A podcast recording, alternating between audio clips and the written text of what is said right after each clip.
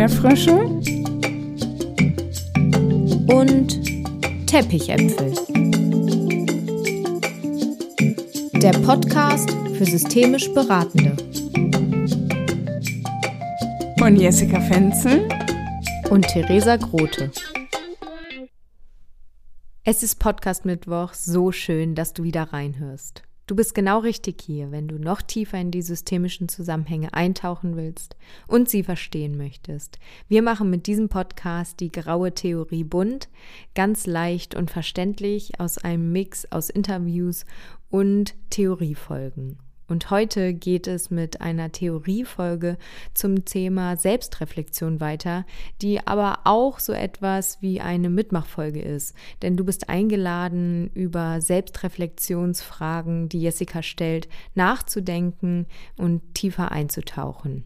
Und apropos Selbstreflexion. Selbstreflexion ist auch Begegnung mit anderen und die Gruppe nutzen. Was wäre da nicht mehr geeignet als unser Podcast-Event am 9.9.2023? Wir laden dich ganz herzlich an diesem Tag nach Hildesheim ein, um in die Begegnung mit dir selber und mit anderen Menschen zu gehen, deinen eigenen Style in der systemischen Beratung zu verkörpern und durch Embodiment-Techniken, Aufstellungsmethoden als jemand anderes nach Hause zu gehen. Und keine Ahnung, was da passieren wird, aber Jessica und ich spüren, dass es wunderbar wird. Also hol dir noch schnell dein Ticket. Du findest den Link dazu in den Show Notes und wir freuen uns so sehr, dich in Live zu sehen. Und dazu ist vielleicht auch nochmal wichtig zu sagen, dass nur ein bestimmter Teil des Podcast-Events, nämlich ein Interview ähm, mit einer Gastinterviewpartnerin aufgenommen wird und dann hier zur Verfügung gestellt wird auf allen Streaming-Plattformen. Das heißt, der Großteil des Events wird ein Erlebnis sein, wo es vor allem um das Hineinspüren geht und eben um das Tun. Und das macht für uns den Unterschied, der den Unterschied macht. Und jetzt viel Spaß mit der Folge. Diese Folge ist inspiriert durch meine letzte Woche an der Hochschule in Hildesheim zum Thema ressourcenorientierte Selbstreflexion. Diese Woche mit den Studierenden hat mir Lust gemacht, auch einige der Ideen hier im Podcast zu teilen. Natürlich sind das nur mini kleine Fragmente, denn diese Podcast-Folge kann ja nicht eine Woche lang sein.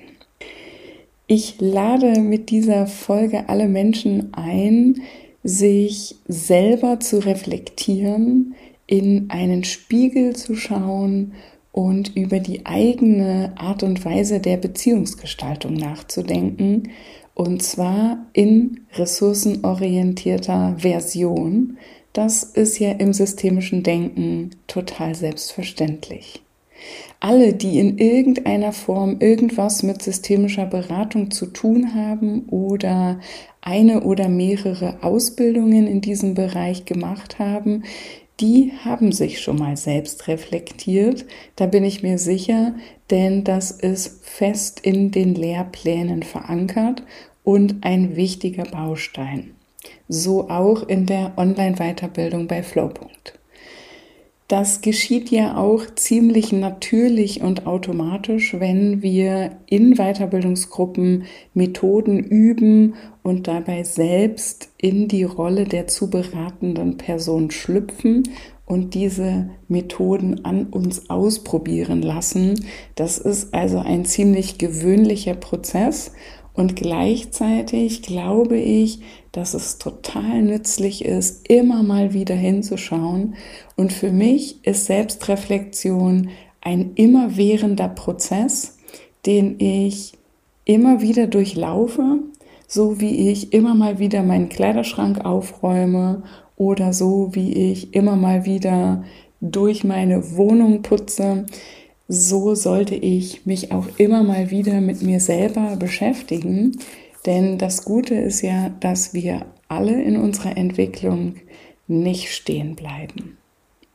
Das Thema Selbstreflexion ist im wissenschaftlichen Diskurs vielleicht mehr oder weniger populär, denn ich habe in Vorbereitung zu dieser Folge auch ins Lehrbuch von Jochen Schweizer und Arist von Schlippe geschaut und dort findet man im Stichwortverzeichnis genau einmal den Punkt Selbstreflexion.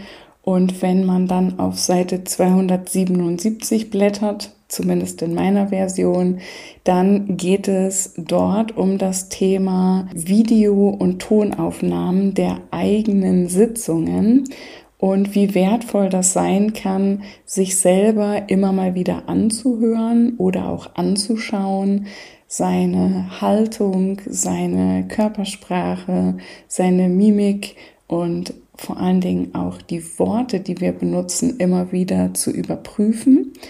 Und dann geht es direkt über zur Methode des Reflecting Teams. Und dazu gibt es in diesem Podcast schon eine einzelne Folge. Deswegen gehe ich da an dieser Stelle nicht näher drauf ein. Und ich muss sagen, dass es mich wirklich ein bisschen überrascht hat, dass das alles ist, was in meinem so hochgeliebten Lehrbuch zum Thema Selbstreflexion steht. Vielleicht ähm, auch an anderen Stellen zu finden, die jetzt über das Stichwortverzeichnis nicht abgebildet sind. Ich bin mir sicher, dass ich an der einen oder anderen Stelle noch was finden würde, wenn ich noch mehr graben oder suchen würde.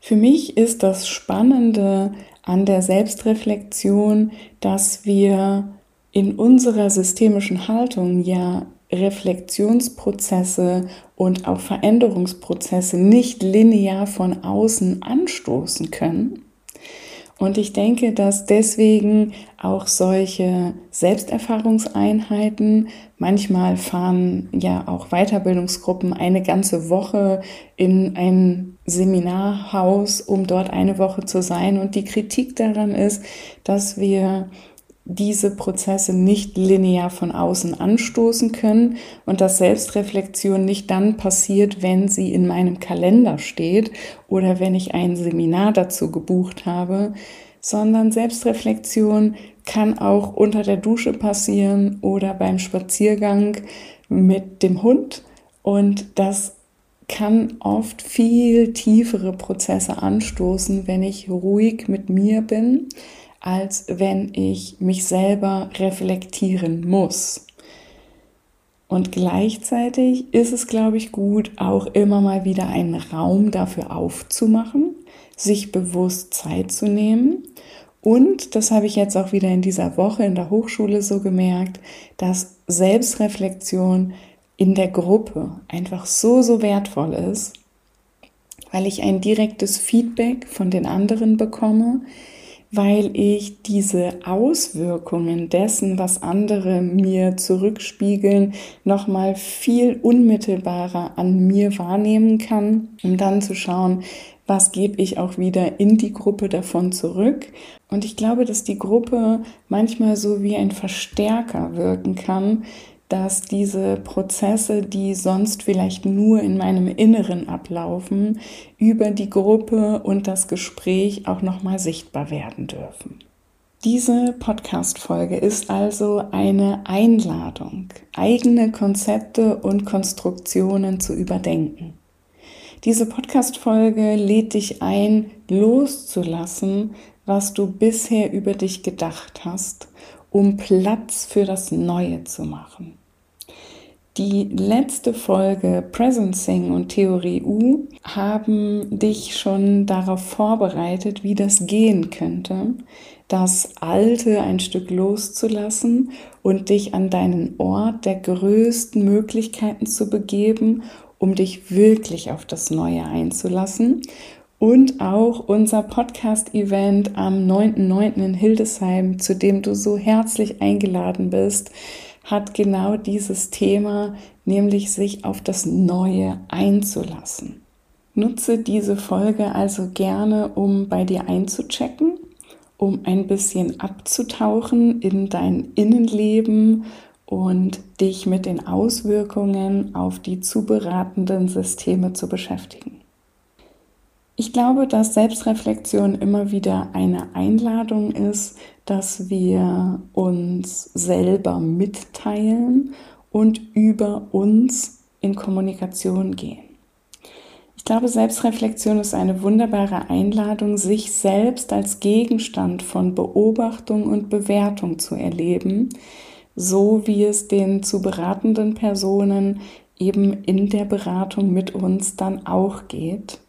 Selbstreflexion ist eine Einladung, sich aus der Position der Klienten und Klientinnen zu betrachten. Und Selbstreflexion ist die Einladung zu unterscheiden, was wir nach außen bringen und was wir für uns selbst behalten oder sogar verschweigen.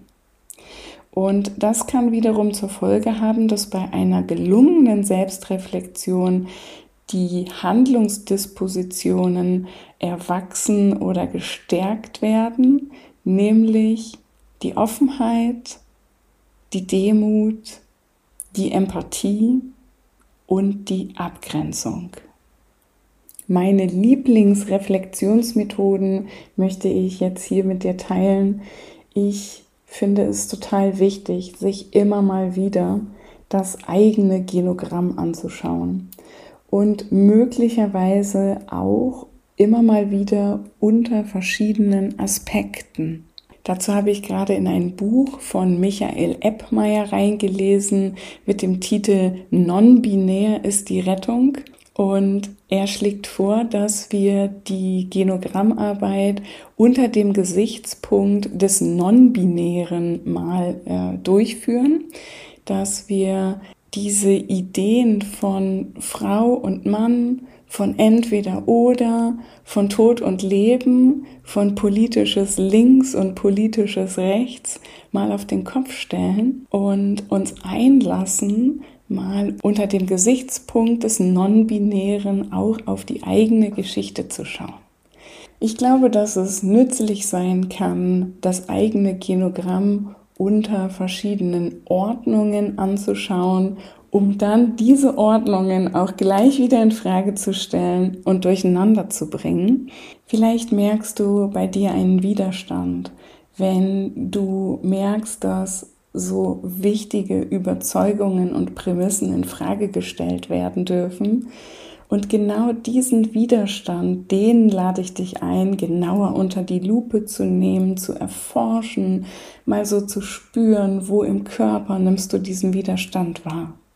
Und Ilja Gold, Eva Weinberg und Dirk Rohr haben auch ein relativ neues Buch geschrieben und das heißt, das hat ja was mit mir zu tun. Und da geht es um eine Macht- und rassismuskritische Perspektive. Und auch dieses Buch ist voll von aktuellen Einflüssen und Diskussionen, die uns einladen, unsere Selbstreflexion auch nochmal auf ein neues Level zu bringen. Vielleicht hast du Lust, da tiefer einzutauchen.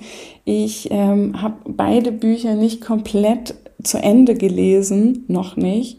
Und deswegen ähm, mag ich da jetzt an der Stelle nicht tiefer eintauchen, weil ich mich einfach nicht kompetent genug fühle an dieser Stelle. Und merke, dass das auch eine Einladung zur Reflexion ist. Ja, wie viel muss man eigentlich über ein Thema wissen, um sich kompetent genug zu fühlen? Weitere Reflexionsmethoden, die ich mag, ist zum Beispiel auch das Soziogramm wo es darum geht, das Soziotop, in dem wir unterwegs sind, zu visualisieren und uns zu fragen, wer ist denn eigentlich verlässlich um uns herum, vielleicht Freunde, Freundinnen, Bekannte, Nachbarn, Nachbarinnen, vielleicht Menschen, die wir selten sehen, aber die eine wichtige Bedeutung haben, ähm, vielleicht Menschen aus meinem Lebensumfeld oder Sozialraum, die dann mit Beziehungslinien verbunden werden dürfen. Ich mag dir auch ein Buch empfehlen von Ilma Rakusa. Dieses Buch heißt Mein Alphabet und ich arbeite in den Selbstreflexionseinheiten gerne mit diesem Buch. Das hat nichts therapeutisch oder beraterisches, sondern Ilma Rakusa schreibt Dinge in alphabetischer Reihenfolge auf, die sie beschäftigen, zum Beispiel über ihre Angst, über den Zufall, was gewesen wäre, wenn ihre Eltern sich nicht zufällig getroffen hätten. Sie schreibt über griechischen Joghurt und über ihr Bett. Und für mich ist dieses Buch einfach immer wieder eine Einladung, auch in meinem eigenen Alphabet mal wieder so zu schauen, welche Worte würde ich eigentlich finden, was würde ich in den Fokus nehmen zum Buchstaben D, zum Buchstaben E, zum Buchstaben F und G und H. Und ich lade auch immer wieder meine Weiterbildungsteilnehmenden und Studierenden ein, ihr persönliches Alphabet anzufertigen und da mal so zu gucken, worauf würde ich fokussieren.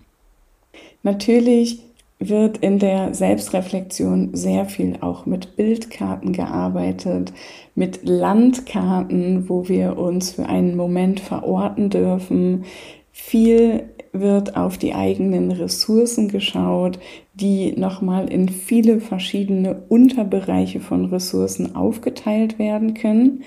Wir arbeiten in dieser Selbstreflexionswoche auch mit einigen Briefen, zum Beispiel einen Liebesbrief an sich selber oder einen Brief, den ich gerne bekommen hätte, aber bisher nicht bekommen habe. Dann äh, darf ich ihn mir selber schreiben und ein Brief an mein zukünftiges Ich und so weiter. Ich finde ja selber Schreiben so, so wertvoll. Und alle diese autobiografischen Herangehensweisen, die lösen bei mir total viel aus. Ich ähm, arbeite super gerne auch mit dem Lebensrat oder vielleicht nennst du es auch Assessment-Scheibe, wo es so darum geht, dir verschiedene Lebensbereiche anzuschauen, diese zu skalieren und die Entwicklungsbereiche herauszuarbeiten. Zum Beispiel für den Lebensbereich Familie, Lebensbereich Job und Karriere, Gesundheit, Finanzen und Fülle im Außen, Freunde und soziales Netzwerk, Sexualität und Partnerschaft und immer wieder so die Frage, wie siehst du dich selber? Und ich kenne auch Menschen, die zum Beispiel jedes Jahr an Silvester ihr Lebensrad anschauen und wirklich auch alle Lebensbereiche nochmal anschauen. Und was ich auch sehr gerne mache, ist für jeden Lebensbereich immer wieder auch Werte zu formulieren. Werte im Sinne von, was mir was wert ist, was in diesem Bereich auch eine besondere Bedeutung hat. Eine weitere Selbstreflexionsmethode, mit der ich mich gerade in den letzten Tagen wieder sehr beschäftigt habe, ist die Timeline, wo es darum geht, auf einem Zeitstrahl auch verschiedene Lebensepisoden nochmal zeitlich einzuordnen und vor allen Dingen auch in den Kontext zu setzen zu anderen zeitlichen Verläufen. Also ich habe gerade für meine Familie auch nochmal so gemerkt, dass bei mir mit 38 Jahren etwas passiert ist oder ich mich für etwas entschieden habe, weil dieses Alter 38 zum Beispiel im Leben meiner Großmutter mütterlicherseits eine total wichtige Bedeutung hatte, wo auch in ihrem Leben eine sehr entscheidende, einschneidende Entscheidung von ihr getroffen wurde oder getroffen werden musste.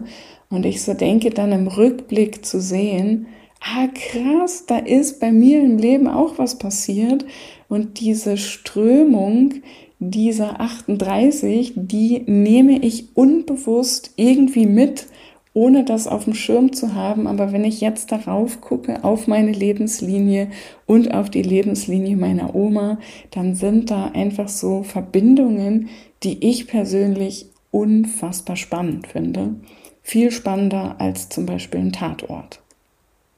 Wie ist es denn bei dir? Glaubst du zum Beispiel an dieses Konzept Nomen est Omen? Also in deinem Namen steckt schon eine Bedeutung drin für dein Leben.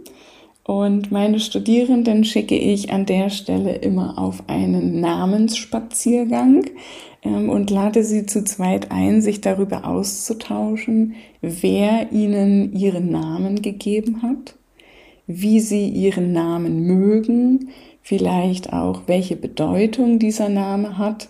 Zum Beispiel, wenn man ihn äh, im Internet eingibt, dann gibt es meistens ja eine Menge Vorschläge. Und dann so die Frage, inwieweit hat das, was du im Internet findest, wirklich was mit deinem eigenen Namen zu tun? Und welche Kraft und welche Power verbindest du mit deinem Namen? Oder sagst du halt irgendwie, ja, ich nenne mich eh, wie ich will und meine Eltern fanden das einfach schön. Das hat überhaupt gar keine Bedeutung. Und ich finde das total spannend, weil es ja auch immer wieder so bestimmte Namen gibt, die zumindest bei mir eine bestimmte Reaktion auslösen und ich mir wünschen würde, dass ich da noch neutraler wäre und dass bestimmte Namen nicht schon von mir in irgendeine so Ecke geschoben werden und ich übe mich immer, immer wieder daran, da auch neue Konzepte einzuweben und Vorurteile bezüglich Namen loszulassen. Und wenn du eigene Kinder hast, dann wirst du wissen, wie spannend das ist, auch Namen auszusuchen, sich zu fragen, ähm, wieso haben wir genau diesen Namen ausgewählt. Ich kenne zum Beispiel Familiengenogramme, wo so klar ist, alle Kinder heißen was mit M am Anfang und in der Generation darunter heißen alle Kinder was mit N am Anfang. Und ich finde diese Geschichten, die mit Namen verbunden sind, oft total spannend. Und mich lädt es immer wieder auch zur Selbstreflexion ein. Oder was denkst du eigentlich über das Konzept der inneren Anteile oder das Konzept von Ego-States? Ist diese Sichtweise eigentlich gerade nützlich für dich? Sie ist sehr populär im systemischen Denken und sie hat absolut ihre Berechtigung. Und ich kenne aber auch Kollegen und Kolleginnen, die sagen, hey, manchmal ist diese Fragmentierung des Selbst auch gar nicht so hilfreich. Und manchmal ist es viel nützlicher, diese Anteile gar nicht so differenziert zu betrachten, sondern sich eher als Ganzes wahrzunehmen. Je nachdem, für welches Thema wir zusammenarbeiten, kann die Arbeit mit inneren Anteilen nützlicher oder weniger nützlich sein. Und ihr kennt ja meine große Aufstellungsliebe. Ähm, innere Anteile stelle ich zum Beispiel super gerne auch am Brett auf, während ich ja sowas wie Systemaufstellungen, Familienaufstellungen viel lieber auch ähm, im Raum mit stellvertretenden Personen mache und mich aber immer mal wieder so frage, mit welchen meiner inneren Anteilen bin ich eigentlich gut im Kontakt? Welche schlummern da eher so im Verborgenen und viele von euch wissen auch, dass ich zum Beispiel so Kategorien, die so allgemeingültig wirken, wie zum Beispiel jeder, jede hat ein inneres Kind, dass ich das sehr, sehr stark in Frage stelle und so denke, wie nützlich sind solche Konzepte eigentlich für dich? Oder auch das Konzept des inneren Kritikers. Muss der eigentlich immer männlich sein? Darf der auch anders heißen? Könnte der auch Marianne heißen oder Heinz Dieter. Und ich lade dich ein, immer wieder zu überprüfen, ob das, was du aktuell denkst und was dir auch wahrscheinlich ganz viel Sicherheit gibt, ob das für dich nützlich ist, ob es dienlich ist und wie du aus einer möglichen Überbetonung auch dich selber wieder in eine Regulation bringen kannst. Denn es ist total wichtig, dass wir uns auch in unsere Methoden, die wir benutzen, um sie Klienten und Klientinnen anzubieten, nicht zu sehr verlieben und nicht mit jedem, der in unsere Beratung kommt, mit inneren Anteilen arbeiten, sondern dass wir wirklich flexibel bleiben und uns immer, immer wieder auch im Loslassen üben ich finde das gar nicht so einfach, auch nach so vielen Jahren in der Praxis. Und ich freue mich aber auch immer wieder auf diese Woche im Semester, wo es wirklich darum geht, einmal alles auf links zu drehen.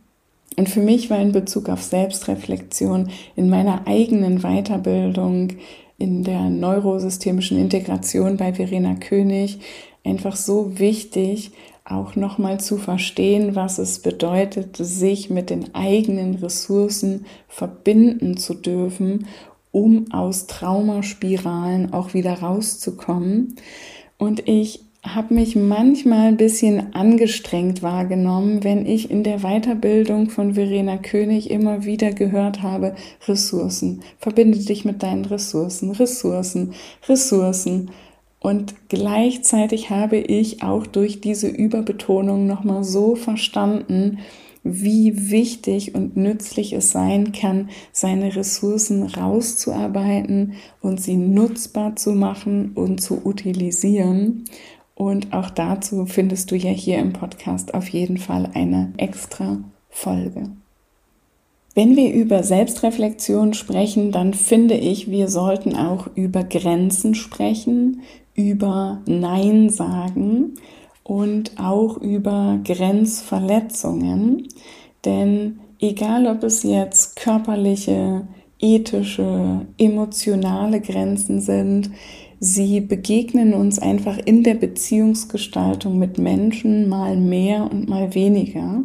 Manche unserer Grenzen sind klar definiert, andere sind auch sehr persönlich und uns oft nicht bewusst. Und meine Überzeugung ist, dass wenn wir in Konflikte geraten, dass wir Schwierigkeiten haben, uns neutral gegenüber Klienten und Klientinnen zu zeigen, dass es dann häufig so ist, dass Grenzen verletzt werden und dass in dem Moment auch meine persönlichen Werte irgendwie torpediert werden. Deswegen wäre es natürlich total nützlich, dass du dir mal eben deine drei wichtigsten Werte hervorholst. Und dann kannst du für dich auch gleich mal überlegen, was sind deine drei wichtigsten Werte? Wann hast du die eigentlich festgelegt?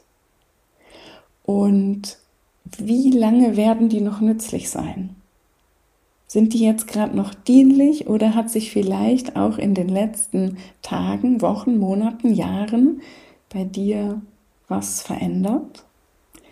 Ich habe für mich gemerkt, dass so scheinbar unverständliche Grenzen für mich dann einsehbar und nachvollziehbar werden, wenn ich mehr über meine konkrete Lebensgeschichte weiß und wenn ich versuche, nicht vorschnell über mich und andere zu urteilen. Meistens spüren wir Grenzen eben dann, wenn sie verletzt werden und dazu lade ich dich ein, dich vielleicht mit diesen Fragen zu beschäftigen, nämlich welche Verhaltensweisen von Personen gehen dir echt zu weit? In welchen Situationen hast du das Gefühl, dich verteidigen oder erklären zu müssen? Und auf welche Verhaltensweisen oder Äußerungen reagierst du besonders empfindsam, besonders empört, besonders verletzt, weil sie dir einfach echt zu weit gehen? Und in welcher Situation oder an welchem Punkt merkst du so einen inneren Satz wie bis hierhin und nicht weiter? Das kann total nützlich sein, dich da nochmal mit deinen eigenen Grenzen zu beschäftigen. Denn für die Beziehungsgestaltung mit unseren zuberatenden Personen kann das nützlich sein, dass du deine Grenzen klar hast, damit dein Gegenüber dir nicht in den Vorgarten latscht und du dann so das Gefühl hast, am Ende der Sitzung oder zwei Tage später, der, der ist mir echt irgendwie auch ein bisschen zu nahe gekommen. Vielleicht magst du für dich hinspüren, was du konkret tust, wenn deine Grenze verletzt wird. Vielleicht magst du hinspüren, mit welchen Verhaltensweisen du reagierst. Gehst du eher in den Rückzug? Ist Wut für dich eine Möglichkeit oder Empörung oder Bagatellisieren oder so eine völlig souveräne Zurückweisung des Gegenübers? Bist du eher der Typ für klare Ansagen? Und wie zufrieden bist du mit deinen Reaktionen in Bezug auf Grenzüberschreitungen?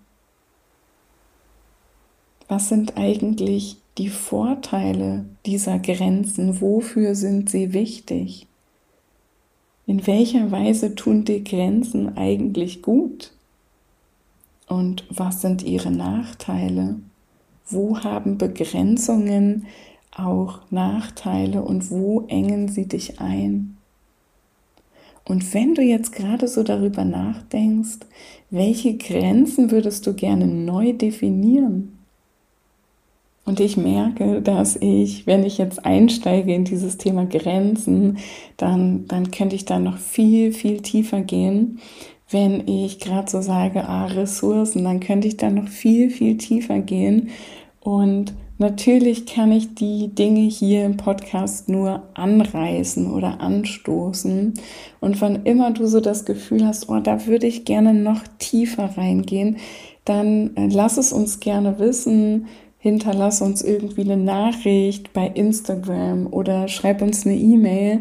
Denn ich merke gerade so beim Sprechen, dass wir auch einzelne Methoden vielleicht noch mal tiefer beleuchten können. Oder du kommst einfach in einen der nächsten Power Workshops. Das ist mein Ultra-Kurzformat, wo wir immer anderthalb Stunden am Abend mal nur auf Methoden schauen. Also fühl dich herzlich eingeladen. Und wenn wir schon über Grenzen sprechen, dann hat natürlich auch Selbstreflexion Grenzen, weil wir natürlich auch nur beobachten können, was wir beobachten können. Und es gibt auch einiges, was uns selber nicht zugänglich ist. Und Selbstreflexion geschieht manchmal auch unter Bedingungen von affektiver Anspannung oder von kommunikativ induzierten Stress. Und das heißt also, wenn wir in einer Gruppe sind, um uns selber zu reflektieren, dann habe ich gesagt, hat das ganz viele Vorteile und gleichzeitig kann uns der Gruppendruck auch Stress machen, kann uns der Gruppendruck auch dazu einladen, über unsere Grenzen zu gehen. Und wenn wir uns selber reflektieren, dann ist total klar, dass wir auch immer die eigenen BeobachterInnen dessen sind, was wir beobachten. Das heißt, wir können kein eigenes System von außen betrachten, sondern wir sind ja immer Teil dessen. Und je nachdem, in welcher Stimmung, Verfassung, an welchem Wochentag, an welchem Moment in meinem Zyklus ich bin, kann ich ganz unterschiedlich auf mich selber schauen, weil ich ja, wer bin denn ich? Bin ich denn wirklich fest? Wir können uns niemals so erkennen wie eine Maschine oder ein Mechanismus, welcher aus festen Bestandteilen und überdauernden Mustern aufgebaut ist, sondern lebende Systeme sind eben durch ihre Prozesshaftigkeit, ihre Dynamik gekennzeichnet und vor allen Dingen durch ihre Inkonstanz. Kurt Ludewig, ein sehr wichtiger systemischer Pionier, hat einige Grundsätze für die Selbstreflexion formuliert, die ich hier gerne mit dir teilen möchte. Und er sagt vor einem erkenntnistheoretischen Hintergrund, erfinde dich selbst. Und zwar nicht erkenne dich selbst, sondern erfinde dich selbst. Er sagt vor einem selbsttheoretischen Hintergrund, er finde dich vielfältig, weil er glaubt, dass polyphrene Beratende einfach flexibler sind. Und polyphren meint hier vielgeistig und knüpft an Gedanken an, die den Menschen nicht mehr physikalisch als monolithische Einheit betrachten, sondern als mehr oder minder koordiniertes System unterschiedlicher Selbste, die im Vollzug unterschiedlicher Kommunikationen bzw. Mitgliedschaften in sozialen Systemen entstehen. Also, erfinde dich vielfältig. Vor einem bindungstheoretischen Hintergrund sagt er, erfinde dich bezogen, aber laut. denn mitteilsame Beratende binden sich leichter. Vor einem emotionstheoretischen Hintergrund sagt er, er findet dich warm. Und auch da finde ich es total spannend zu überlegen, was sind denn warme Emotionen und was bedeutet der Begriff warm für dich in Bezug auf Emotionen. Also erfinde dich warm. Vor einem systemtheoretischen Hintergrund sagt er, erfinde dich differenziert. Denn diese Differenziertheit erhöht die Anschlussfähigkeit und du wirst mit unterschiedlichen Menschen auf eine besondere Art und Weise in den Kontakt kommen können, wenn du dich differenziert erfindest. Vor einem kommunikationstheoretischen Hintergrund sagt er, er findet dich klar undurchschaubar. Also er findet dich klar undurchschaubar. Das fördert nämlich die Lösung kommunikativer Paradoxien und das lieben wir systemisch Denkende, dass wir auch unserem Gegenüber nicht das Gefühl geben, er oder sie könne uns genau erkennen, sondern wir bleiben auch für unser Gegenüber und auch für uns selber ein bisschen undurchschaubar. Und dadurch, finde ich, ist unser Job einfach so unfassbar spannend. Und vor einem synergetischen Hintergrund sagt Kurt Ludewig, er findet dich instabil, denn das fördert Veränderung. Und ich finde diese sieben Punkte einfach total cool. Ich lese sie dir jetzt noch einmal vor, damit du für dich reinspüren kannst, welcher dieser sieben für dich den Unterschied macht, der den Unterschied macht. Erfinde dich selbst. Erfinde dich vielfältig. Erfinde dich bezogen, aber laut. Erfinde dich warm. Erfinde dich differenziert. Erfinde dich klar und durchschaubar er findet dich instabil. Ich merke, wenn ich diese Grundsätze so vorlese, dass ich das einfach so sehr mag, mich und mein Vorgehen immer wieder zu hinterfragen und ich mir Räume geschaffen habe, die das automatisch mit sich bringen wenn Weiterbildungsteilnehmende mir ganz viele Fragen stellen, ja, und wieso macht man das so? Und wieso hast du da nicht das gefragt? Und wieso bist du in Gesprächen da abgebogen, dann freue ich mich, dass sie so prüfend zuhören und mir immer wieder die Möglichkeit geben, mich selber zu reflektieren und in Frage zu stellen. Und ich habe so losgelassen von dieser Idee, dass wenn etwas einmal klappt, dass es dann auch wieder klappen wird und wenn etwas einmal nützlich war, dass es dann auch wieder nützlich sein wird. Und ich, ich mag dieses Loslassen und dieses Neuerfinden in beraterischen Prozessen, weil ich es so abfeiere, dass zu beratende Personen und beschreibende Personen sowas wie Co-ProduzentInnen jener Wirklichkeiten sind, die sie selber versuchen zu beschreiben.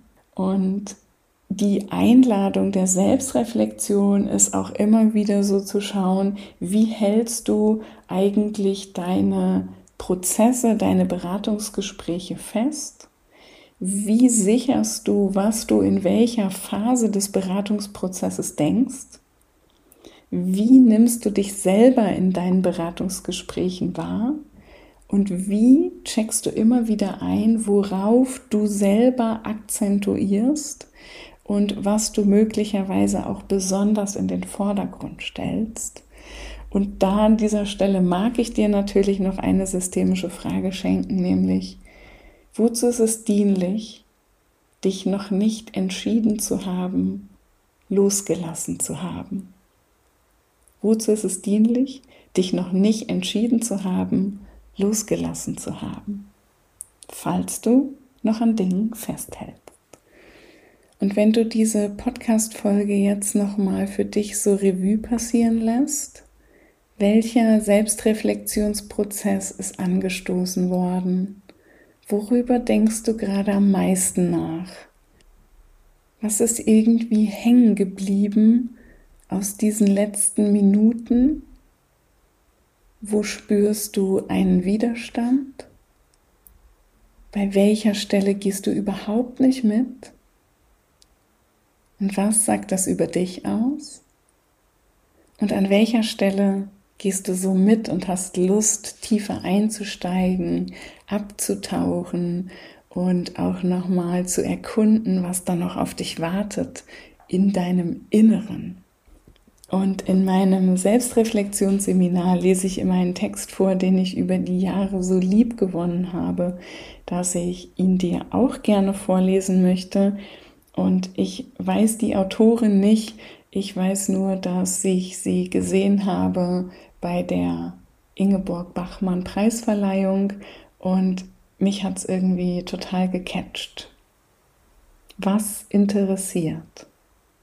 Traum, Gestohlenes, Witz, Muster, Mustervermeidung, Sex, Verletzung, Druck, Mechanismen, warum eines durchgeht und anderes nicht, wo es unaufhaltsam kippt, wieso wir Abstraktionen nicht knacken können, wohin es rastet, ob es möglich wäre zu schummeln, Traum, gestohlenes, Muster, Mustervermeidung, Pfeile, wo sie stecken bleiben, ob eins heil werden kann, was ein Schneckenhaus fürs Denken bedeutet, wenn ich seinen Linien folge,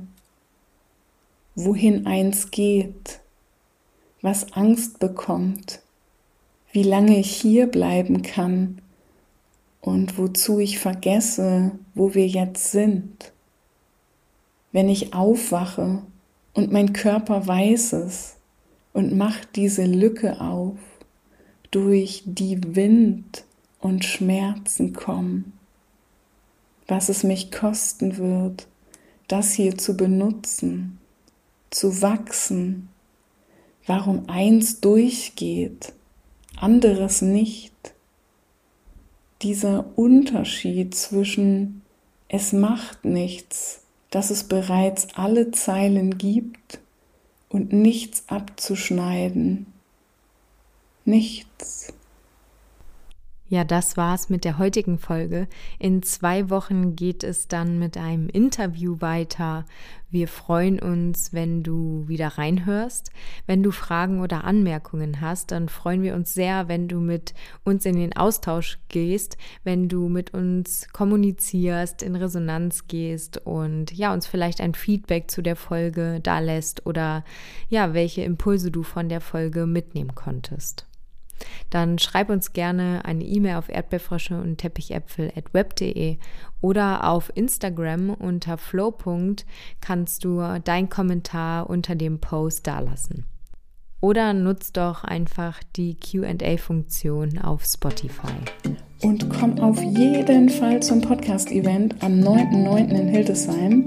Du findest den Link auf jeden Fall in den Show Notes und alle anderen Links haben Theresa und ich dir auch in die Show Notes gepackt. Join the next level.